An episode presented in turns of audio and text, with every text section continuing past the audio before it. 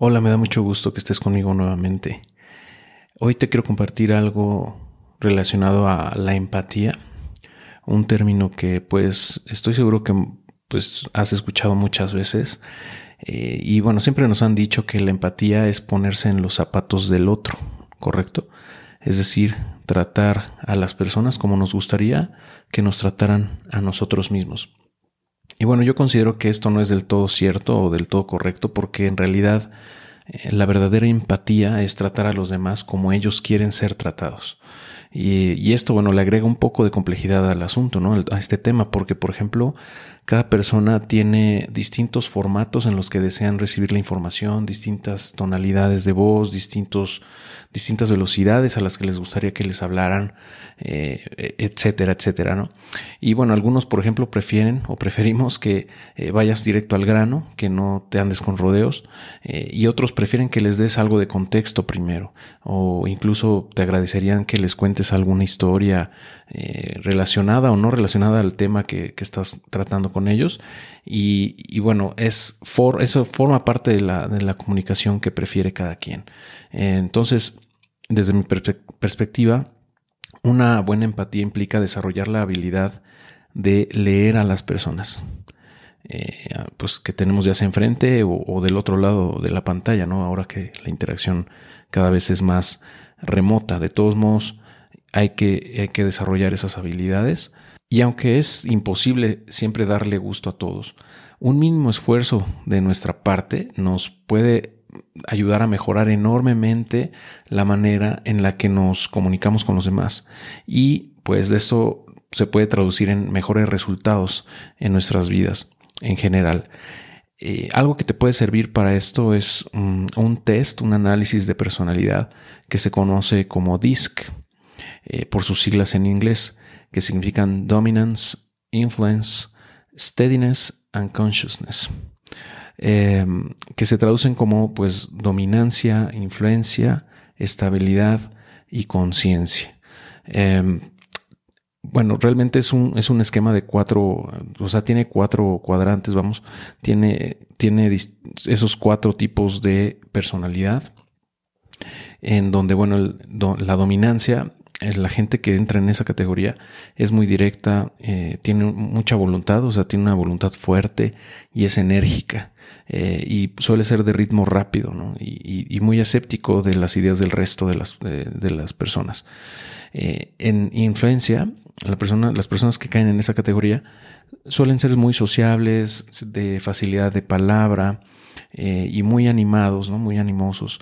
Eh, también son de ritmo rápido, pero también eh, no son tan tajantes, no son, no son tan escépticos con respecto a las ideas de los demás, sino tienden a ser más tolerantes. Em, los de estabilidad o steadiness, pues suelen ser muy amables con la gente, son complacientes también y pues aparentemente tienen buen corazón y, y, suelen ser de ritmo más más relajado, más tranquilos, más moderados, vamos, y también suelen ser muy tolerantes. Eh, y por último, la clasificación de conciencia. Eh, normalmente son reservados, son analíticos, son lógicos, eh, son de ritmo moderado y también son escépticos, así como los de dominancia, em, suelen ser escépticos de, las ideas de los demás. Mm, y aunque este modelo divide esas cuatro distintas formas o estilos de personalidad, en realidad todos podemos entrar en ellas, en cada una de ellas, eh, en distintos momentos de nuestras vidas y dependiendo de las circunstancias. Aunque generalmente van a ser uno o dos tipos de personalidad los que dominen eh, en nosotros, o sea, a los que siempre vamos a regresar por default. Eh, porque son nuestra forma de ser, con las que nos sentimos más cómodos. Es como nuestra configuración de, de fábrica. ¿no? Y bueno, un buen comienzo para mejorar en este tema de la empatía, eh, desde mi punto de vista, sería hacer un test de este tipo contigo mismo para que tengas una mejor idea de cuál es tu estilo de comunicación y la personalidad que domina en ti, o el grupo de personalidades que domina en ti, así como hacer un cross-check con tus amigos y familiares eh, al respecto, porque muchas veces pues nosotros tenemos una idea eh, sobre, sobre cómo somos, pero bueno, muchas veces la gente a nuestro alrededor nos percibe de distinta forma. Entonces siempre está bien tocar base con tu familia, con tus seres queridos o amigos, para, para, ver si coincide con lo que tú crees sobre ti mismo. Y ese test te puede dar mucha luz. Eh, y bueno, los introvertidos eh, solemos ser o estar más cómodos en la clasificación de consciousness o de conciencia y en la de steadiness o estabilidad, eh, porque es el estilo de comunicación que más nos gusta, ¿no? Más, más tranquilos, no somos tan animosos, no, no tan fáciles de palabra o tan sociables, pero en realidad, pues no es que sea uno mejor que otro, ¿no? No es que un estilo sea mejor que otro, porque por, el otro lado, los que son más de dominancia, eh, eh, pues suelen ser percibidos como, como, líderes o como gente que toma la iniciativa, ¿no? Y, bueno, si, si, bien es cierto que tienen facilidad de palabras, son muy enérgicos, etcétera, mm, eso no los convierte realmente en líderes per se, ya que pues el liderazgo va mucho más allá de eso, pero sí tienden a ser muy buenos eh, managers porque tienden a, orientarse mucho a objetivos. Entonces, eh, normalmente tienen esa habilidad, ¿no? De hacer que las cosas sucedan em, de manera más eficiente, digámoslo así. Pero bueno, desde mi punto de vista, los mejores líderes en general son ah, los que pueden navegar entre estas cuatro eh, distintas eh, formas o estilos de comunicación dependiendo de la situación en la que se encuentren y dependiendo de la persona con la que estén eh, comunicándose, pero sin perder su esencia.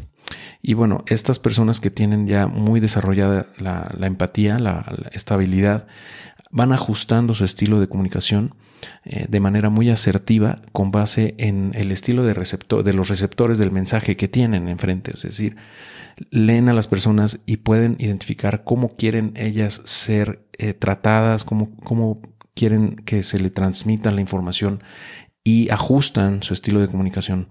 ¿no? Y bueno, eso pues desde mi punto de vista es lo que nos convierte en seres verdaderamente empáticos eh, y como te digo es una habilidad sumamente importante porque de, tenerla vas a estar muchísimos pasos por delante de la gran mayoría de la gente que pues piensa que ser empático únicamente se trata eh, de ponerse en los zapatos de los demás y ya, pero no ve todo lo que te estoy platicando aquí, ¿no? No, no entiende esa parte o no la tiene clara. En, y bueno, yo creo que es bien importante que lo sepas, por eso te quise compartir esta información de manera muy breve. Em, y pues eh, me gustaría que me compartieras tus ideas, tus pensamientos al respecto, qué es lo que te que se te complica, ¿no? De ser empático o empática con los demás. Y bueno, todo esto forma parte de la inteligencia emocional que debemos desarrollar para poder transmitir nuestras ideas de forma clara, eh, o sea, que nuestro mensaje llegue a las personas y de esa forma tener una mejor comunicación con los demás y obtener mejores resultados en general de lo que hacemos en nuestro día a día. ¿no? Es, es algo complejo de poder resumir en pocos minutos, pero bueno, espero haberlo logrado en esta ocasión. Y de todos modos, pues cuéntame, por favor, qué, qué te parece todo esto. Y bueno, vamos a seguir platicando más adelante sobre estos temas también que me parecen muy interesantes, que forman parte de un libro que estoy escribiendo justamente que se llama Mindset en donde estoy eh, agrupando distintas habilidades, distintas, distintos conceptos que debemos conocer desde mi punto de vista para poder tener un mindset em, muy eh, asertivo, muy adecuado y, que nos ayude a impulsarnos a nosotros mismos para lograr mejores resultados y para ayudar de mejor forma a las personas que, están a nuestro alrededor. Ok, bueno, pues eh, me dio muchísimo gusto estar contigo el día de hoy. Vamos a seguirnos escuchando y viendo muy pronto. Cuídate.